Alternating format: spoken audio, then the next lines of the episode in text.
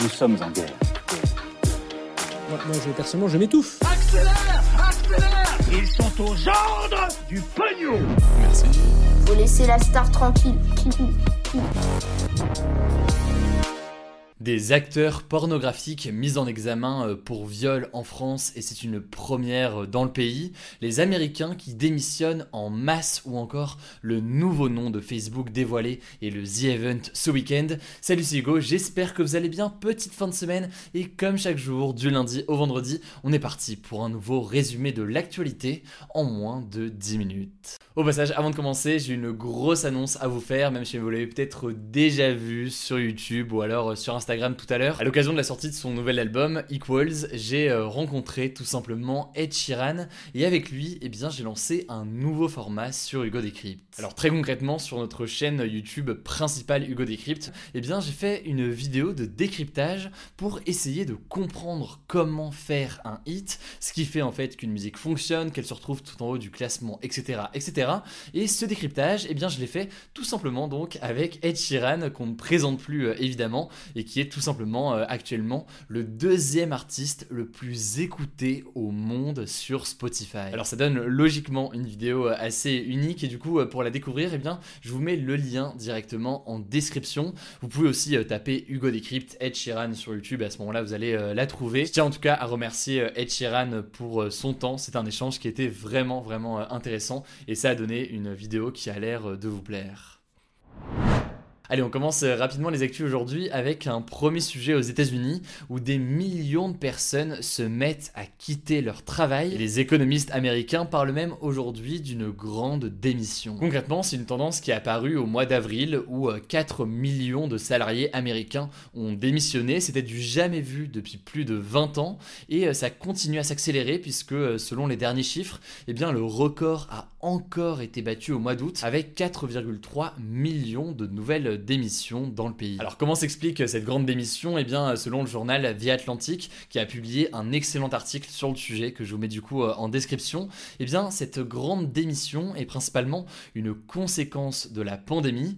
En effet, elle concerne tout particulièrement des secteurs comme la grande distribution, l'hôtellerie ou encore la restauration, des secteurs donc où euh, les conditions de travail sont devenues encore plus dures avec euh, la crise sanitaire et comme en plus c'est des secteurs où les salaires sont globalement assez assez bas, eh bien euh, beaucoup de salariés ont la sensation de ne pas avoir suffisamment de reconnaissance et veulent donc euh, quitter euh, leur emploi pour faire autre chose. Bref, c'est une tendance qui paraissait assez intéressante à évoquer et qui selon plusieurs économistes eh bien, pourrait s'exporter éventuellement en Europe, même si évidemment la situation économique et sociale n'est pas tout à fait la même aux États-Unis et en France, mais on verra donc jamais c'est un mouvement qui s'exporte aussi en Europe et en France, à faire suivre donc dans les prochaines semaines et les prochains mois.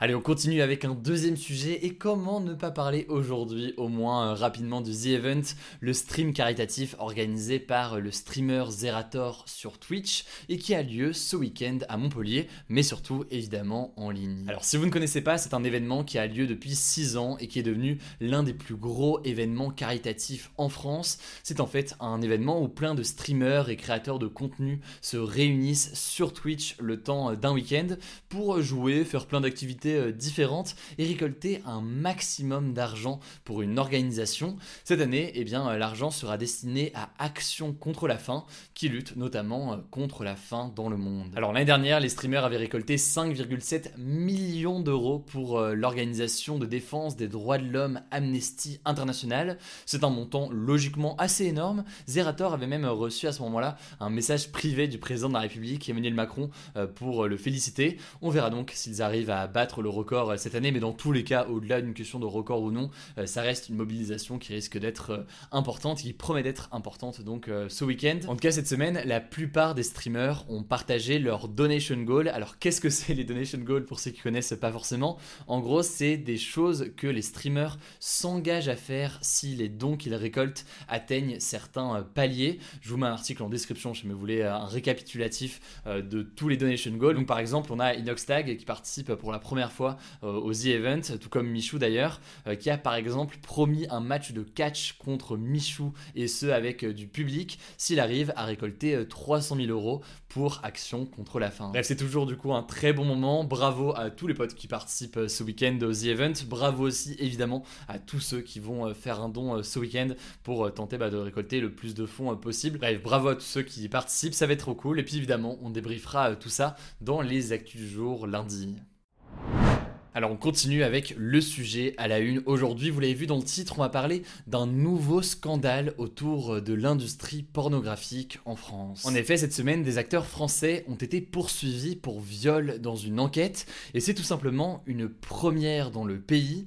Alors, le site en question est connu pour mettre en scène des pratiques sexuelles entre une seule femme et de nombreux hommes, et le truc c'est que ce site n'était pas en règle du tout au niveau du droit du travail, et certaines pratiques par exemple s'apparentaient complètement à de la prostitution.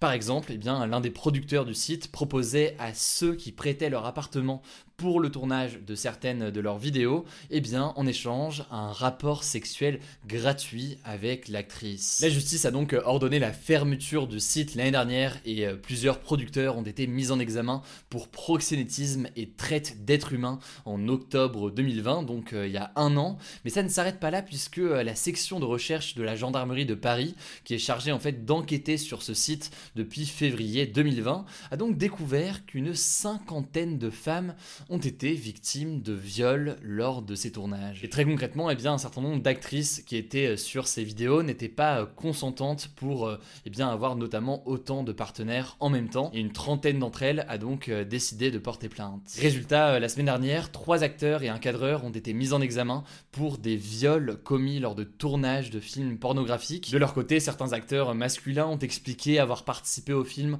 en pensant que le consentement des actrices avait bien été recueilli avant les tournages par euh, les producteurs, ce qui n'a pas en tout cas euh, convaincu euh, la justice. Trois des quatre personnes mises en examen ont donc été incarcérées. Il devrait donc y avoir un procès bientôt. On va continuer à suivre tout ça, mais ça me semblait important d'en parler au moins rapidement aujourd'hui. Parce qu'au-delà de ce type de faits qu'on évoque aujourd'hui et qui sont logiquement très graves, eh bien ça montre plus largement un manque d'encadrement des pratiques de certains sites ou de certaines sociétés de production et qui mènent donc à des dérives très très graves. On suivra donc tout ça euh, prochainement.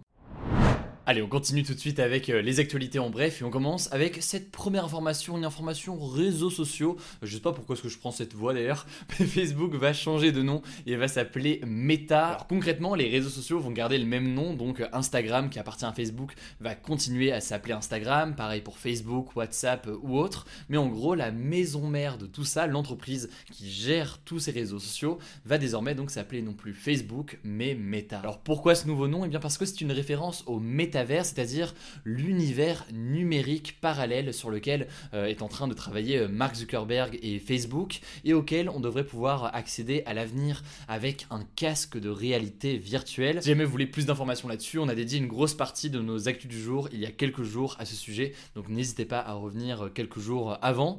C'est aussi une façon d'ailleurs pour l'entreprise de Mark Zuckerberg de redorer son image après les différents bad buzz autour de Facebook euh, ces derniers jours. Bref, un changement de nom pour Facebook qui devient devient méta et se travaille donc sur ce métavers qui est en train d'être développé. Évidemment, dès qu'on a plus d'informations, on vous en reparlera. Le deuxième sujet aujourd'hui, c'est que bientôt, eh bien, la SNCF ne sera plus la seule compagnie ferroviaire en France. En effet, les élus de la région Provence-Alpes-Côte d'Azur ont décidé ce jeudi que la première ligne qui sera gérée par une autre entreprise sera le TER qui va de Nice à Marseille. C'est donc la compagnie de transport Transdev qui va récupérer la gestion euh, de cette ligne, mais en l'occurrence, c'est pas pour tout de suite puisque euh, ce sera à partir de 2025. Mais ça reste une information assez euh, importante puisque ça ouvre la voie tout simplement à la fin du monopole de la SNCF pour les lignes de train en France. La troisième info est quand même toujours assez bonne à savoir. Écoutez, euh, je vous informe qu'on passe à l'heure d'hiver ce week-end. Donc, dans la nuit de samedi à dimanche à 3h, il sera 2h. Donc, je ne vous ai toujours pas compris. Vous inquiétez pas. En gros, ça veut dire que c'est dans le bon sens puisque on va pouvoir euh, dormir une heure de plus. Et si je vous en parle aujourd'hui, c'est parce que euh, c'est peut-être le dernier changement d'heure. En gros, en 2019, le Parlement européen avait voté la fin de ce passage heure d'été, heure d'hiver, etc. Mais les négociations entre les différents pays ont pris du retard à cause du Covid. Donc c'est pas encore fait, mais ça pourrait être bientôt mis en place avec une heure unique dans l'année. On verra donc quelle heure est conservée. Enfin, dernière actu, eh le joueur de football professionnel australien Josh Cavallo a fait son coming out et déclaré donc qu'il était euh, homosexuel dans une vidéo postée sur les réseaux sociaux. Et c'est une première, vraisemblablement, euh, pour un joueur professionnel en activité. Faut savoir que euh, l'homosexualité reste encore très tabou dans de nombreux sports et notamment dans le football masculin. En tout cas, suite à ça, il a reçu le soutien de très nombreux joueurs de football, notamment Antoine Griezmann. Voilà, c'est la fin de ce résumé de l'actualité du jour. Évidemment, pensez à vous abonner pour ne pas rater le suivant, quelle que soit d'ailleurs l'application que vous utilisez pour m'écouter. Rendez-vous aussi sur YouTube et sur Instagram pour d'autres contenus d'actualité exclusifs. Écoutez, je crois que j'ai tout dit, prenez soin de vous et on se dit à très vite. Join us today during the Jeep Celebration event. Right now, get 20% below MSRP for an average of 15178 under MSRP on the purchase of a 2023 Jeep Grand Cherokee Overland 4xE or Summit 4xE. Not compatible with lease offers or with any other consumer incentive offers. 15,178 average based on 20% below average MSRP from all 2023 Grand Cherokee Overland 4xE and Summit 4xE models in dealer stock. Residency restrictions apply. Take retail delivery from dealer stock by 4 1. Jeep is a registered trademark.